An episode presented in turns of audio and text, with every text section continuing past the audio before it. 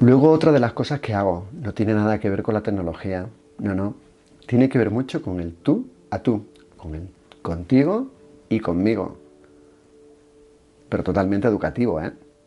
Me refiero a las tutorías.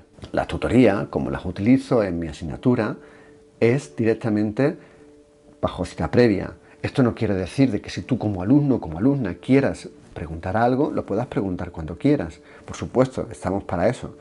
Nosotros, unas dos veces mínimo al año, nos vamos a citar contigo como alumno o alumna y vamos a ver tus ejercicios, vamos a ver como una progresión encima de la mesa de todo lo que estás haciendo y vamos a hablar. ¿Y qué es lo que aprovecho durante esas charlas que tenemos ahí?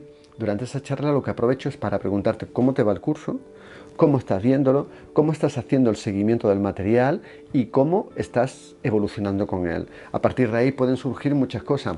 Por ejemplo, en el curso 2017-2018 se planteó un cambio de guion, un cambio de temario para el curso siguiente gracias a todo lo que se vio en esas tutorías y también en reuniones con grupos de alumnos a partir de lo que ahí habíamos entendido.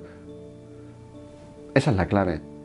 Si queremos mejorar una asignatura, la tecnología sirve de mucho, pero si no escuchamos al estudiante, mal vamos. Música